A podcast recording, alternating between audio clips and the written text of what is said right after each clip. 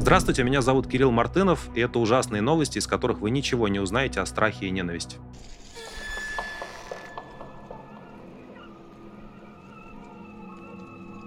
Новость из России, которая, если бы не война, безусловно, бы стала там главным событием августа, и все бы говорили, что опять в августе в России происходит какая-то дрянь, потому что, вы знаете, есть такая мифология, подтвержденная до некоторой степени статистикой, что из-за разных факторов лето, расслабление, отпуска, именно в августе все самое страшное в России происходит, начиная с подлодки Курск. Вот теперь, конечно, это не, э, эта трагедия не уровень подлодки Курс, но, Курск, но тоже, в общем, большая большая э, беда для людей, которые в ходе этой трагедии пострадали, для их семей. В Сергиевом Посаде, который раньше назывался Загорск в советское время, да, чтобы скрыть его, так сказать, церковное происхождение, э, взорвался, взорвалось нечто на территории местного э, оптико-механического завода. Завод очень старинный, находится он в чрезвычайно плачевном состоянии. А, постоянно людям там не платят зарплату. Территории этого завода, как и многих других российских заводов, а, сдаются в аренду всяким подозрительным конторам. И при этом, естественно, этот завод имеет э, двойное назначение. Он, с одной стороны, делает какую-то гражданскую продукцию, а, типа там бинокли, например, гражданских, а с другой стороны, он, конечно, является поставщиком российской армии. И вот по официальным данным, вы знаете, на территории этого оптико-механического завода, Загорского оптико-механического завода в Сергиевом Посаде, такая немножко странная история, как у нас всегда в постсоветской России было, по официальным данным взорвался склад пиротехники. Вы спросите, что на военном заводе, который делает оптические приборы, что делал склад пиротехники? А, ну и ответ такой, что поскольку завод был нищим и остается нищим, то там еще с каких-то начала нулевых годов а, находится этот склад компания под названием Пира Рос. Завод как-то там догнивал, что-то выпускал для российской армии, а потом там произошел взрыв, и на этой неделе этот взрыв, да, в результате него пострадал там 60 человек, по разным данным, 60, иногда 80 э, цифру называют. Э, утверждается, да, говорят, что э, один человек погиб, и э, там больше десятка оказалось в реанимации с серьезными, серьезными травмами. Э, вот, ну, просто обычный день в России, когда у тебя на по официальным данным, на военном, военном оптико-механическом заводе взрывается склад пиротехники, который там что-то делал. Да? И, и вот эти люди, как бы, они еще пошли воевать с кем-то. Ну, то есть, ну, как можно вообще на территории военного завода размещать пиротехнику? Это официальная только версия. Есть версия более такая сложная, что, условно говоря, что на этом заводе еще начали что-то немножко подхимичивать боеприпасами или какая-то там был какой-то склад уже военных, э, военных каких-то взрывающихся средств, которые зачем-то там сделали. Но как бы то ни было, это либо такое полное разгильдяйство и непрофессионализм, когда ты на, на этом заводе хранишь свою пиротехнику, ну, либо это просто вот такой военный завод, где был э, еще и склад боеприпасов, который вроде к оптике отношения не имеет. И наши коллеги из издания агентства нашли на сайте госзакупок информацию о том, что э, этот завод делал оптику для проекта дальнего бомбардировщика, который называется «Посланец». К 2027 году российская армия должна отказаться от старых советских стратегических бомбардировщиков и ракеты свои, в том числе ядерные, носить на вот этом самом «Посланце». А, ну, проект этот, я не уверен, что он в срок вообще состоится и состоится когда бы то ни было, но у меня есть вообще подозрение, на госзакупках такого не найдешь, что этот самый Загорский завод, он делал оптику а, и такую оптическую электронику для крылатых ракет. Тех самых, которыми, при помощи которых Украина каждый день находится под а, бомбардировками. И вот в, в центре вот этого производственного как бы этого шедевра инженерной мысли находился, по официальным данным, повторюсь, склад пиротехники. А, меня поражает, конечно, как можно, ну, как можно вообще в принципе, да, вот с таким устройством общества, военной промышленности, заводов идти куда-то воевать. Ну, наверное, надо тем, кто выступает против войны, сказать спасибо, что такая бесхозяйственность в России правит, и что понятно, что без иранских беспилотников и прочих китайских комплектующих это все давно бы развалилось. Но пока за счет э, помощи из, из дружественных стран Владимиру Путину он может позволять себе, значит, творить то, что он э, делал в течение этих полутора лет.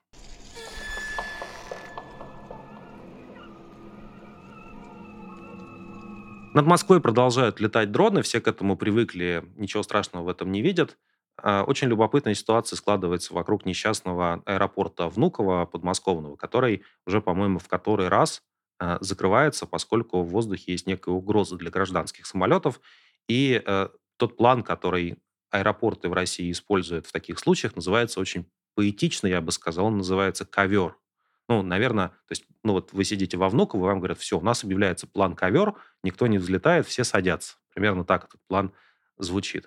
Вот. А тут э, странные ассоциации, да, просто Внуково еще правительственный аэропорт, и ковер, там иногда на ковер вызывают, еще что-то с коврами, коврами делают в таких бюрократических структурах.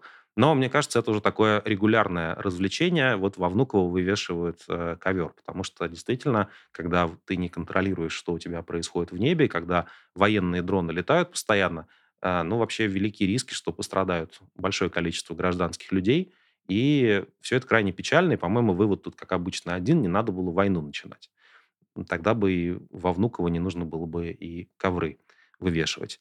И параллельно еще, вот знаете, в этом смысле очень важную статью опубликовал такой достаточно консервативный, с длинной, сложной репутацией военный эксперт, э, его часто таким стратегом, еще специалистом по теории стратегии, начинают, э, называют э, Эдвард Лютвак, который пишет, что на самом деле вся история про дроны, она чрезвычайно перегрета. Ну, на английском языке это пишет на одном из американских сайтов.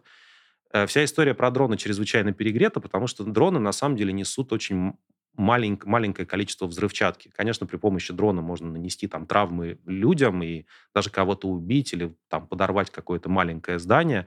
Но в целом дроны не могут э, драматично поменять картину войны, подавить, э, например, российскую армию э, или нанести такой урон Украине, от которой она никогда не оправится. Э, войны дронов существует во многом в таком медийном пространстве, мы про это постоянно говорим, и тезис Лютвака заключается в том, что в реальности судьба этой войны решится, решится на, в ходе сухопутной операции, которая в конечном итоге очень похожа на те сухопутные операции, которые были ну, в классических войнах 20 века. К сожалению, в последний раз мы знаем, э, в Украине, на территории Украины э, воевали, так серьезно воевали с нацистами. Вот теперь, э, теперь у нас новые агрессоры появились, и с обратной стороны идет этой самой агрессии не с запада, а с востока. Вот, в общем, может быть, если поверить Лютвуку, то на дроны не стоит обращать такое внимание. Они, это такой медийный хайп, но не штука, которая поменяет, э, поменяет расклад сил в войне.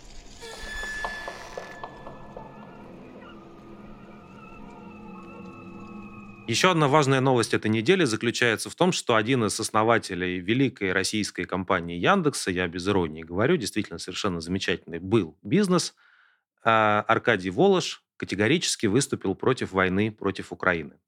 А, заявление свое он сделал спустя полтора года после начала, собственно говоря, боевых действий, что вызвало достаточно, ну, такие неоднозначные, неоднозначные отзывы со стороны а, разных наблюдателей. Даже сам Волош – Э, пишет, что, конечно, можно спорить о своевременности моего высказывания, но, э, значит, не о его смысле. Я против войны. Я на самом деле думаю, что Воложа все же можно в первую очередь поблагодарить, потому что здесь работает простое правило. Чем больше людей с влиянием, с деньгами, с возможностями выступают против войны, несмотря ни на что, несмотря на всякие свои бизнес-интересы в России, бывшие или нынешние, тем на самом деле лучше, тем меньше поддержка партии войны, тем меньше на кого с точки зрения денег и там мозгов и возможностей можно в военщине нашей опереться.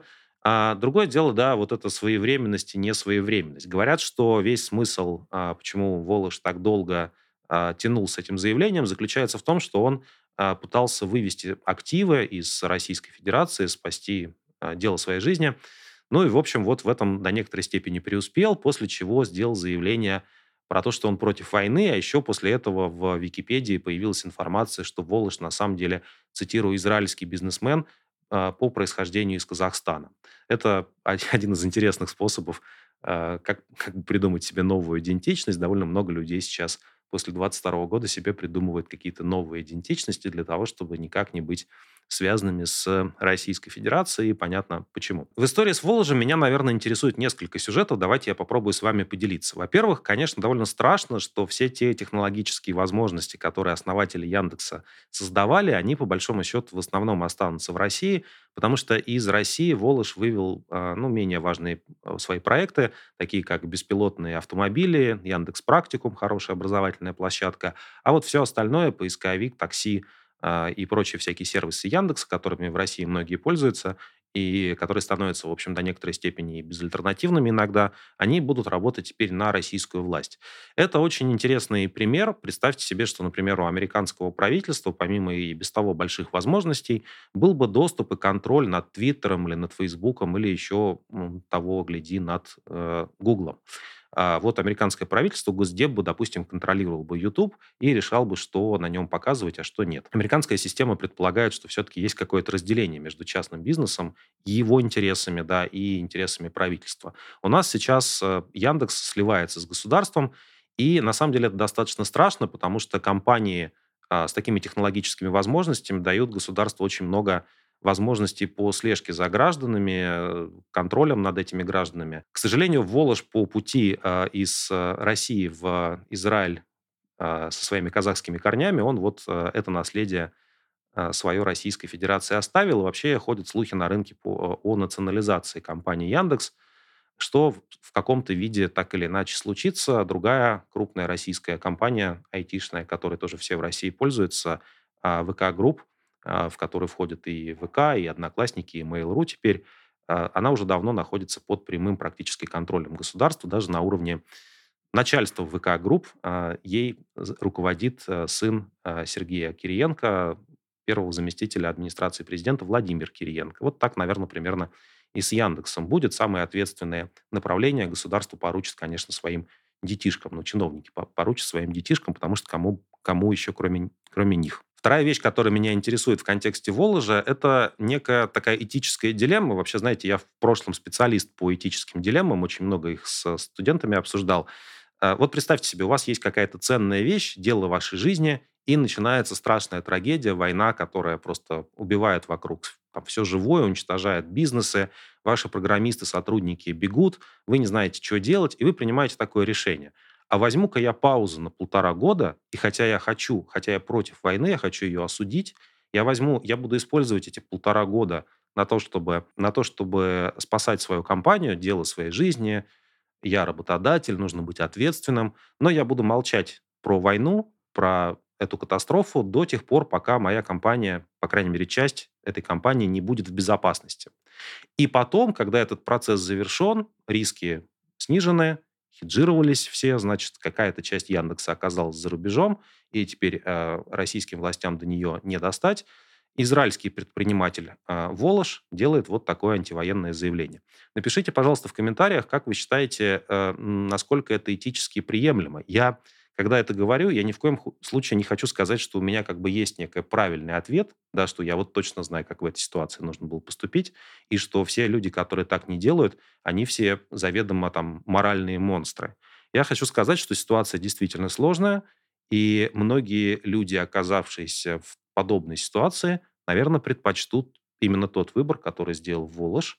А, ну, а дальше мы будем пытаться договориться, насколько это уместно и вовремя как он, в принципе, и написал в своем письме. Как бы важный момент здесь нужно, нужно отметить, что получается, что основатель Яндекса и сам Яндекс, они пошли немножко в разных курсах.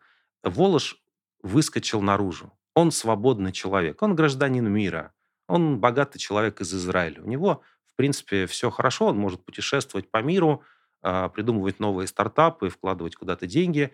Яндекс будет погружаться в такое, значит, в такие цепкие чекистские лапы все больше посвящая себя тому, чтобы следить за гражданами, подавлять гражданские свободы, заниматься пропагандой войны, ну и прочими всякими гадостями. Вот э, так разошлись они, как в море корабли, что называется, да, э, Волош и его детище.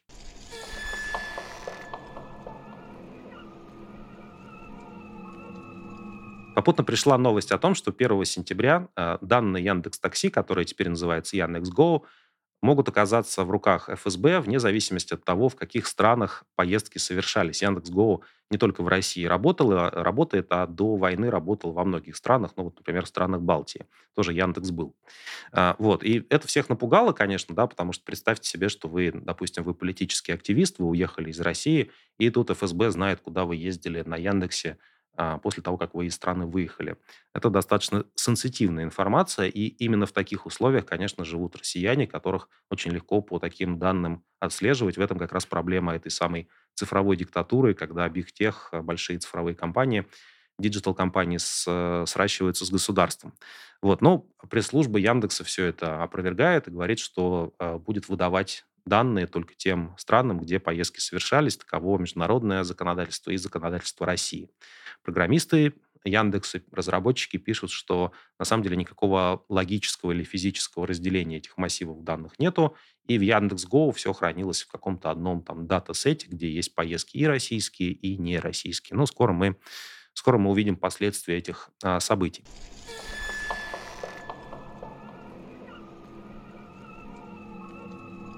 России начался новый этап борьбы с VPN-сервисами.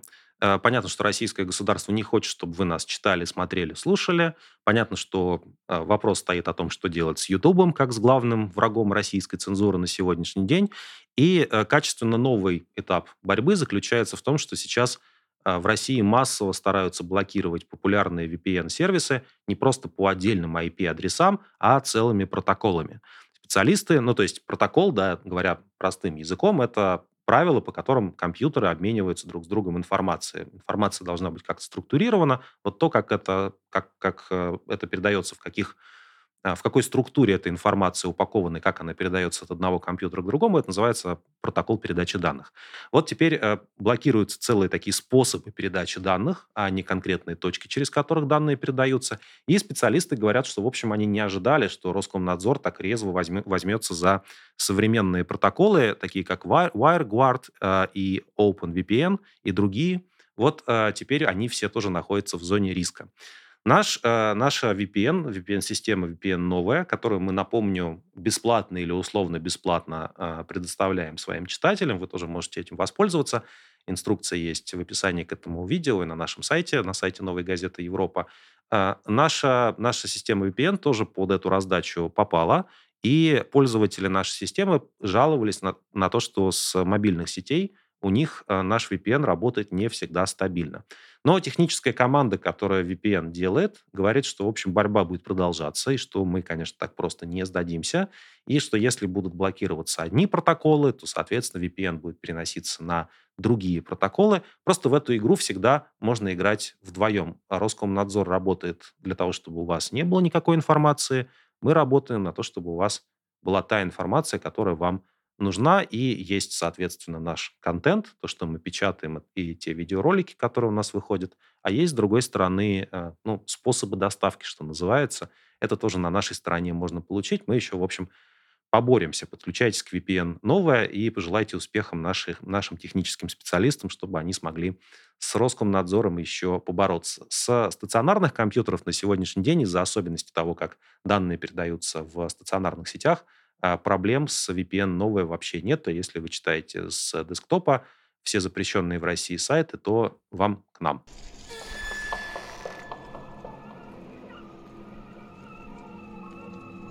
Замечательная новость из жизни зависимых российских медиа. Знаете, бывают независимые медиа, бывают зависимые. Э, государственная медиагруппа «Россия сегодня», э, директор этой медиагруппы Дмитрий Киселев а главный редактор Маргарита Симоньян. Это на всякий случай, если вы забыли, кто из них кто. Подала заявку на регистрацию товарного знака радиостанции «Эхо Москвы». Было подано две заявки на название и регистрацию логотипа. Причем и название, и логотип абсолютно идентичный нормальным логотипом радиостанции «Эхо Москвы», который у них был раньше. Э, это такой замечательный рейдерский захват, конечно. Э, ну, дело в том, что там как бы сложная история стоит за, за, за тем, как эхо оказалось в нынешней ситуации, но, вы знаете, да, у них был крупный инвестор, акционер, владелец «Газпром Медиа». А «Газпром Медиа» владел контрольным пакетом акций, и после того, как э, коллектив радиостанции «Эхо Москвы» отказался поддерживать войну, их буквально в течение часов в самом начале войны, в феврале, отключили от эфира, лишили лицензии, и потом еще с особым цинизмом в их знаменитый офис на Новом Арбате, где многие известные люди были, в принципе, вся российская элита, не только российская, туда приходил давать интервью, а, у них на стенах там висели портреты всех этих людей замечательных. А, вот, так вот, их просто выгнали из офиса, и туда же в этот офис посадили Маргариту Симоньян с России сегодня, с радио «Спутник». Вот. А теперь, я так понимаю, ну, есть две версии, что либо они просто хотят, чтобы этот товарный знак не достался никому, чтобы не было никакого эхо Москвы больше никогда, и чтобы они сидели как такие кощеи, вот такой, такой э, Киселев особенно хорошо смотрится в роли Кощея. Вот Киселев сидит на товарном знаке «Эхо Москвы», у него все хорошо, он ничего не делает. А второй вариант заключается в том, что они хотят сделать какую-то, ну, как бы свою пластмассовую версию «Эхо Москвы», которая будет э, разговорным радио, московским, с тем же названием эпохи такого развитого путинизма. Ну, то есть там просто постоянно будут э, хвалить вождя, говорить, что у нас все хорошо, и заниматься тем, что обычно занимается пропаганда, только это все будет брендировано как «Эхо Москвы» со старым логотипом. Я вообще думаю, что э, для того, чтобы вот этот проект особенно был эффективным, а, ну, просто странно уже дублировать и Царьград, и Rush Today, и все остальные эти источники, не говоря уж про федеральное телевидение. Другого контента у них нету. Поэтому мое деловое предложение для Киселева и Симоньян – это просто по, на этой частоте на, и под этим брендом, как они умеют, как они могут теперь юридически, скоро смогут, включать круглосуточный бабий вой. Простите за гендерно окрашенное высказывание. Вот ты просто включаешь разговорное радио в Москве, а там просто воют женщины и матери, жены и матери убитых солдат. И ты слушаешь и понимаешь, что вообще все хорошо и все идет по плану. И производство контента такое, понимаете, хорошее. Просто нужно отправлять будет каких-то людей с микрофонами, вот все это записывать. Вот в Тюмень можно съездить к нашим героям, которые сына потеряли, до сих пор его оплакивают. Ну, хорошее же было бы радио, понимаете? О чем можно еще говорить сейчас?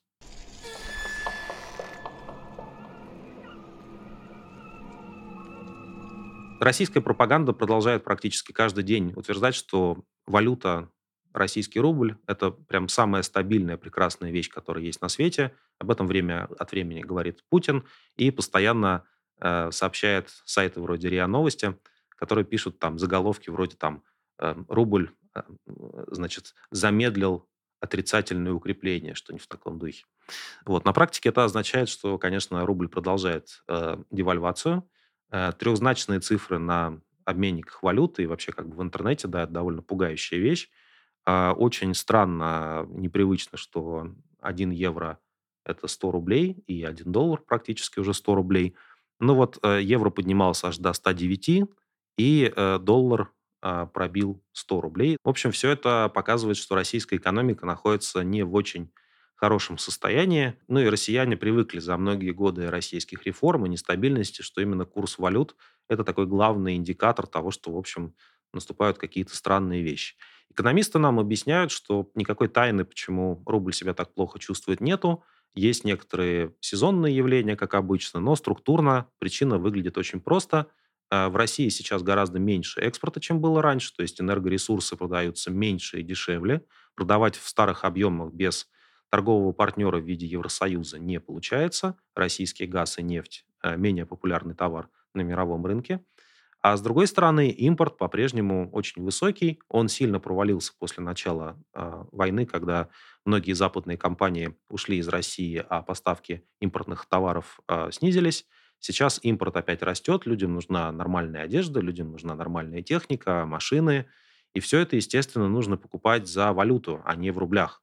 Ну и, соответственно, поскольку российская структура, российская экономика выглядит как то, что э, за рубеж Россия продает разного рода ресурсы, в первую очередь энергетические, а обратно получает готовые товары. В этом, кстати, ничего такого в теории плохого нету, да, то есть, но есть успешные страны, которые, которые а, в похожей ситуации находятся, а, да, и, и имеют какие-то отдельные сегменты развитой экономики, но в целом вот их ниша глобально такая. Но в условиях войны, санкций и того, что той, той идеи о том, что Россию полностью окружают враждебные страны, а, кроме Китая того же, да, это просто экономическая модель, она работает очень плохо.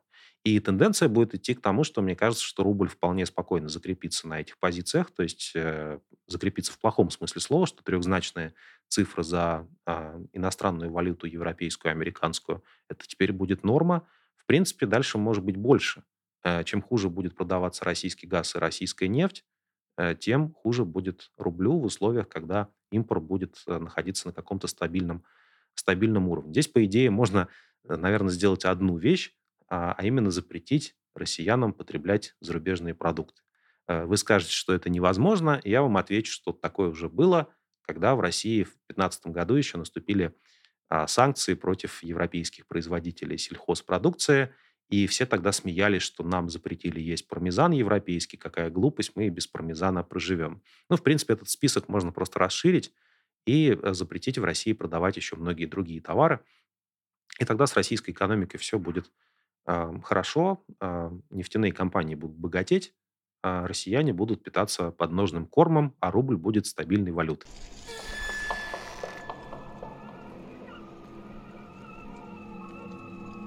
Мы упоминали про эту историю. Это одна из таких типичных страшных военных новостей из России. Страшных не масштабами своей катастрофы, а вот конкретной трагедии, конкретной человеческой судьбы. Мы рассказывали про 64-летнего активиста Игоря Барышникова, которого осудили на 7,5 лет лишения свободы за фейки о российской армии, за какие-то комментарии в социальных сетях, за то, что он призывал к миру и осуждал войну. Все как обычно. И помните, история была в том, что у Барышникова была 96-летняя мать, которая, э, которая была не ходячая, за которой он ухаживал, и которая осталась без попечителя. Ее передали на поруки государству, и буквально в течение нескольких месяцев мать Барышникова э, скончалась, не вынеся стресса от потери сына и э, не вынеся того, что, в общем, теперь она находится с чужими людьми. А, напишите, пожалуйста, в комментариях, что вы думаете по поводу... Ну, помните, эта история, да, что мы, мы рассуждали о том, что вообще выступать против войны – это, по большому счету, там, то, чего нас с детства учили. Нам говорили, война – это плохо, надо быть за мир. Даже в Советском Союзе, в позднем, где жил Барышников, о таком говорили. И мне такое тоже говорили в моей советской, а потом постсоветской школе. Получается, что мать Барышникова хорошо воспитала своего сына, честным человеком, достаточно бесстрашным, мужественным, пойти, чтобы пойти против мнения а, ну, там, большинства, условно говоря, если уж есть это большинство. В итоге он оказался в тюрьме, а его мать э, умерла без своего единственного опекуна. Это сделано руками, такими ручками, знаете, скользкими ручками российского государства на наших глазах, и мы с вами свидетели этого. Хотела я что-то предложить в комментариях, но написать по этому поводу, но, наверное, уже и что тут напишешь.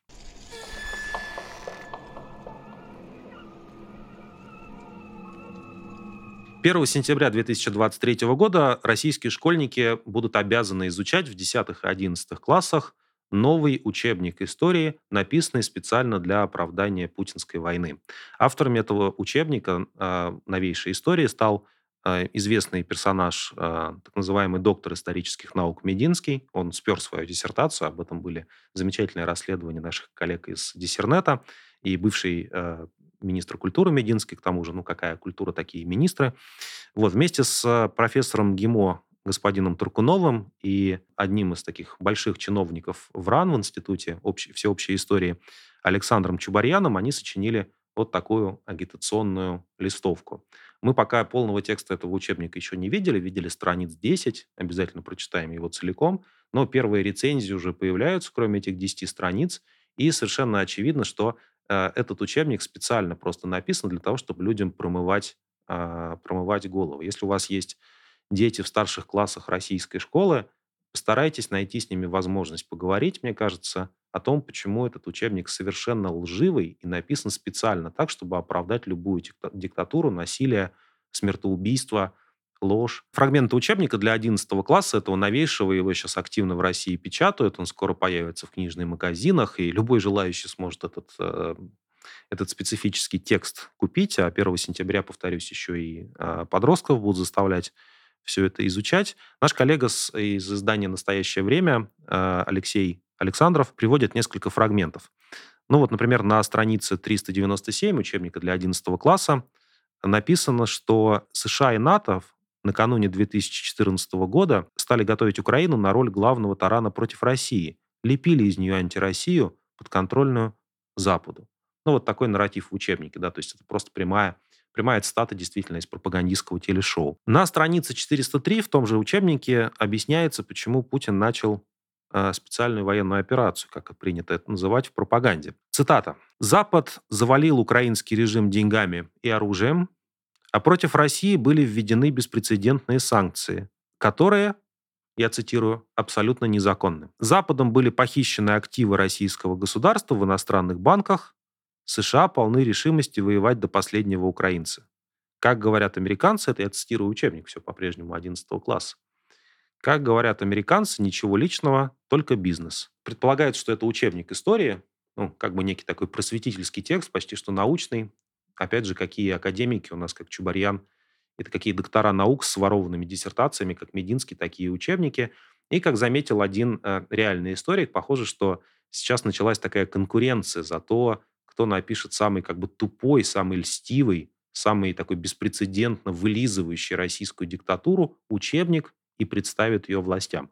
Пока э, вот эта компания со стороны Института всеобщей истории – а, Ран и Мединского они взяли, кажется, некую фору, но, э, значит, ушли вперед, да, но, возможно, скоро кто-то из еще российских университетов, высшей школы экономики подключится, а, значит, или какие-то другие структуры, они напишут еще, еще более льстивую версию истории. Этот процесс деградации школьного образования, идеологизации, похоже, уже не остановить. Еще раз э, повторю, мне кажется, надо если мы хотим немного позаботиться о будущих поколениях и молодых людях сейчас, ну, надо как-то стараться подростков э, ограждать от подобного рода промывания мозгов. По крайней мере, на уровне семьи. Семью все-таки в Российской Федерации пока еще не запретили. Э, целям СВО она не вполне противоречит. Да, кстати, вот в учебнике еще важная вещь – это то, что э, там такой интерактив, знаете, все сделано по последнему слову техники, а последнее слово техники – это QR-коды. Вот в учебнике Мединского и компании QR-коды используются для того, чтобы учащийся мог навести свой смартфон на этот QR-код и перейти, куда вы думаете, на пропагандистские ток-шоу на платформе «Смотрим», которая контролируется ВГТРК. В принципе, очень хороший симбиоз. Э, неясно, зачем было писать учебник, когда можно было просто круглосуточно смотреть Соловьева там все то же самое. Умнейшие люди собираются и обсуждают, как Запад хотел расчленить Россию.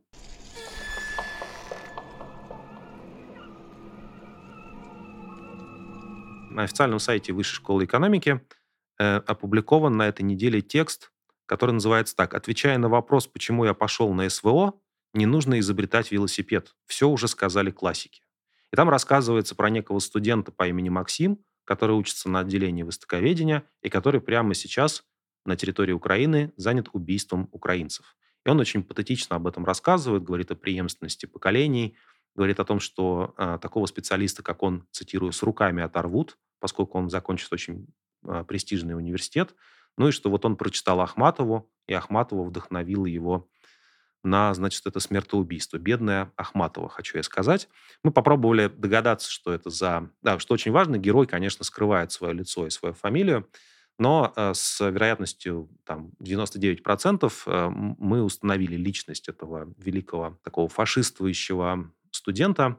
Там рубрика на сайте называется, знаете, «Вышка для своих». Мне кажется, что «Вышка для убийц» звучит даже лучше. И, судя по всему, это некий Максим э, Гула, не знаю точно, куда ударение, который в 2020 году был зачислен на образовательную программу «Монголия и Тибет». А, он член, значит, студенческой организации «Белый ворон», такой фашистующий тоже. Ну и, в общем, такая характерная фигура подписок. А, занимается он сладшеймингом в свободное время и величием Руси. Два основные занятия у Максима, пока он не поехал на войну были. Мы написали Максиму, а, он ли это, ну, судя по всему, а, все сходится, у него есть однокурсники, и, в общем, подтверждение у нас этой личности есть. Такие у нас теперь студенты. Попутно, кстати, одного из основателей Высшей школы экономики, Игоря Липсица, на учебниках которого по экономике училась вся Россия несколько десятилетий, его уволили из университета, потому что, а, ну, значит, этот ординарный профессор больше не нужен. Такой, такой почтенный организации, которая отправляет своих студентов на войну и гордится этим. Еще новость образования, которая показывает работу наших коллег поэтому я с радостью процитирую э, хотя история, в общем, безрадостная, как, как и большинство происходящего вокруг. Более 800 человек поступили в лучшие российские вузы по квотам для участников войны в Украине и их детей. Это почитали наши коллеги из важных историй. А, значит, тем, кому пришлось из этих товарищей сдавать ЕГЭ, не прошли бы конкурс на общих основаниях, потому что экзамен они сдали хуже, чем ну, дети гражданских, как бы, которые в этом самом СВО не участвовали. А, вот такая тенденция, да, вот, то есть у нас как, как бы бывают, знаете, такие меритократические системы, где лучшие получают доступ к лучшим каким-то образовательным платформам, потом к лучшим должностям и делают лучшие карьеры, потому что они талантливые трудолюбивые. А у нас какая-то вот э, такая декадентская общественная система, отбор худших. И мы знаем, как работает отбор худших на примере Государственной Думы, где ну, собрались просто одни как бы абсолютно сервильные идиоты, ну или, по крайней мере, люди, которые из сервильности прикидываются идиотами, а, у которых всегда одно мнение, то самое, которое сейчас понравится президенту. Теперь, мне кажется, эту систему начали просто как бы готовить с, с уровня высшего образования, то есть в лучшие российские университеты должны поступать люди, э, чьи, значит, семьи связаны с участниками войны. Вот такова тенденция. Ну и, в принципе, будут ли они хорошо учиться и нужно ли им это образование, никому не известно. Процесс деградации запущен. Теперь все должны соревноваться в том, насколько сильно ты испачкался в СВО. Если ты э, сын военного преступника, значит, перед тобой все двери должны быть открыты.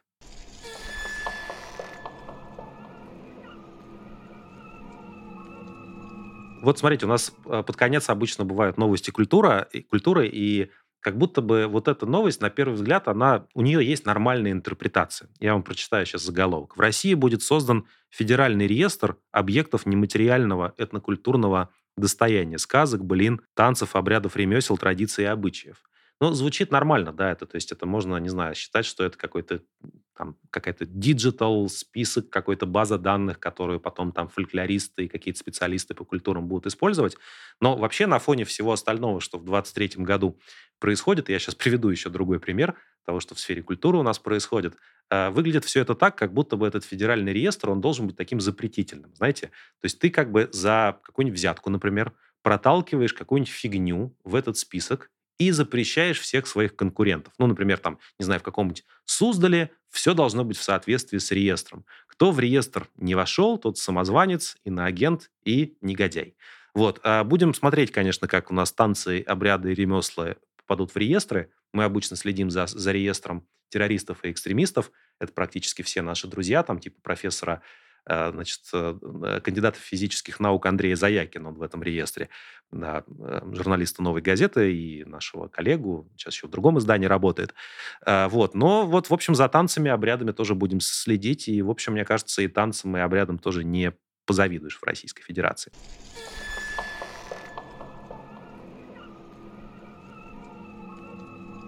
Так, Газманова пропускаем. И вот новость культуры. Девушек она замечательная, эта новость. Я, я с большим восторгом, конечно, ее прочитал. Она как-то вот берет за душу. Смотрите, э, в Крыму, в городе Алушта, девушки-аниматоры танцевали под песню «Кого вы думали?» Там, не знаю, Хорст Вессель, там, не знаю, значит, каких-нибудь э, каких-нибудь легионеров Муссолини не знаю, японские империалистические марши. Нет, девушки-аниматоры в Крыму танцуют под Верку Сердючку, вот под эту знаменитую мелодию, которую все слышали. Включите, да, пожалуйста. Вот наконец-то мы делом занялись. А, это, да. Ну, а тексты там есть? А, ну ладно, хорошо, ладно. Мне телеграм-канал под названием «Крымский СМЕРШ» написал донос на этих девушек, заявив, что совершенно невозможно во время СВО танцевать в Крыму под сердючек. А, значит, их задержали, оштрафовали по статье о дискредитации российской армии, но этого мало. Их, от них потребовали на камеры извиниться, что они посмели танцевать под сердючку. И моя любимая часть этой новости культура, я вообще считаю, что это шедевр, это просто то, за что, понимаете, вот вообще тысячелетняя, так сказать, история России, она развивалась ради того, чтобы в конечном итоге вот эта вот культура российская, она пришла к этому. Так вот, девушек-аниматор, аниматорок из Алушты, их э, заставили еще спеть песню. Какую, как вы думаете? Небольшая пауза. Они спели песню «Владимир Путин молодец». Владимир Путин молодец, политик, лидер и боец. что-то там политик, там бла-бла-бла и, и, и, и борец, я забыл это из старого классического наследия раннего путинизма. А, вот, понимаете, и я думаю, что на самом деле, представьте себе, что вот как бы в Крыму, в Алуште и в других местах просто все, кто танцует на пляжах и как-то пытается там зажигать и э, других людей заставляет тоже танцевать. Может быть, это и в Сочи также должно происходить вообще везде. А, Сочи у нас не оккупированная территория, в отличие от Крыма. Так вот, я думаю, что, короче, нужен специальный указ, который э, вообще как бы запрещает танцевать под любую другую музыку, кроме песни «Владимир Путин молодец». И эта сцена таких как бы голых людей, но ну, в купальниках на пляжах, которые встают строем и, и, и начинают начинают вспоминать, что Владимир Путин молодец, это, безусловно, образ этого лета, как бы холодного лета, то есть жаркого лета 2023 года.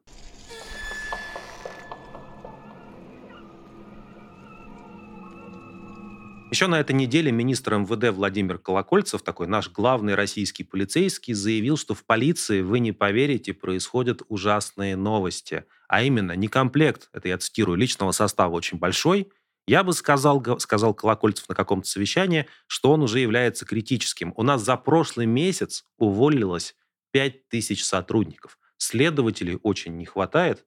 И, в общем, очень тяжело, говорит Колокольцев, э, сохранять э, правопорядок в Российской-то нашей Федерации.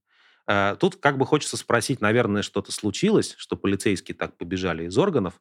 И на самом деле я боюсь, что если мы начнем разбираться с этим явлением, то выяснится, что оно ну, такое очень противоречивое. С одной стороны, часть людей увольняется из полиции, потому что они понимают, что в случае чего гражданским свалить от всей этой войны будет проще. А потому что если ты полицейский, ты, в общем, человек такой почти что служилый, тебя могут отправить, например, правопорядок в Мариуполь, а, значит, обеспечивать, а там ты можешь и, в принципе, по голове получить, и не только кулаком, как, не знаю, как бы, как от мирных граждан, а чем-то еще более серьезным. Вообще, воевать да, с а, вооруженным противником это далеко не так прекрасно, как а, бороться с мирными демонстрациями в Москве, чем часть службы Колокольцева сладострастно занималась в предыдущие годы, когда эти демонстрации в России были.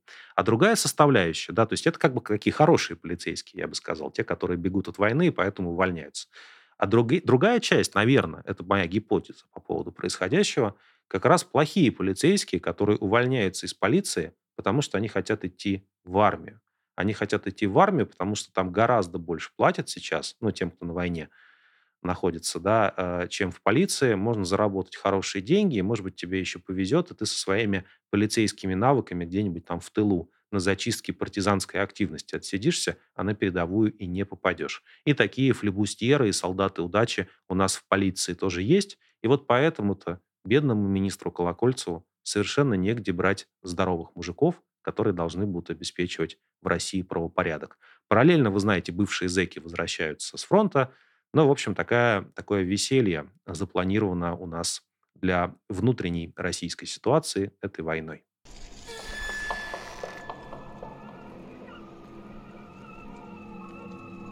Это были очередные ужасные новости, и прежде чем попрощаться, я хочу вам порекомендовать ровно один текст на нашем сайте, который вы вам, я надеюсь, даст новую пищу для размышления о том, как же так, э, как эта война стала возможной, что этой войне предшествовало. Наша, наша киевская корреспондентка Ольга Мусафирова поговорила с человеком, который с украинской стороны в течение многих лет занимался демаркацией границ с Российской Федерацией, и он очень подробно объясняет, как Российская Федерация демонстративно точной границы с Украиной никогда не хотела, препятствовала этому. Почитайте обязательно, да, э, текст называется «Надо говорить о выходе на границы Украины не 91 а 2003 года», потому что в этом тексте объяснено. Это хорошая, хорошая действительно история. До встречи на следующей неделе, как обычно, по субботам. Если вам нравится то, что мы делаем, ставьте лайк под этим видео, подписывайтесь на наш телеграм-канал, на наш канал на ютубе и пишите комментарии. Это вы знаете, помогает все это продвигать.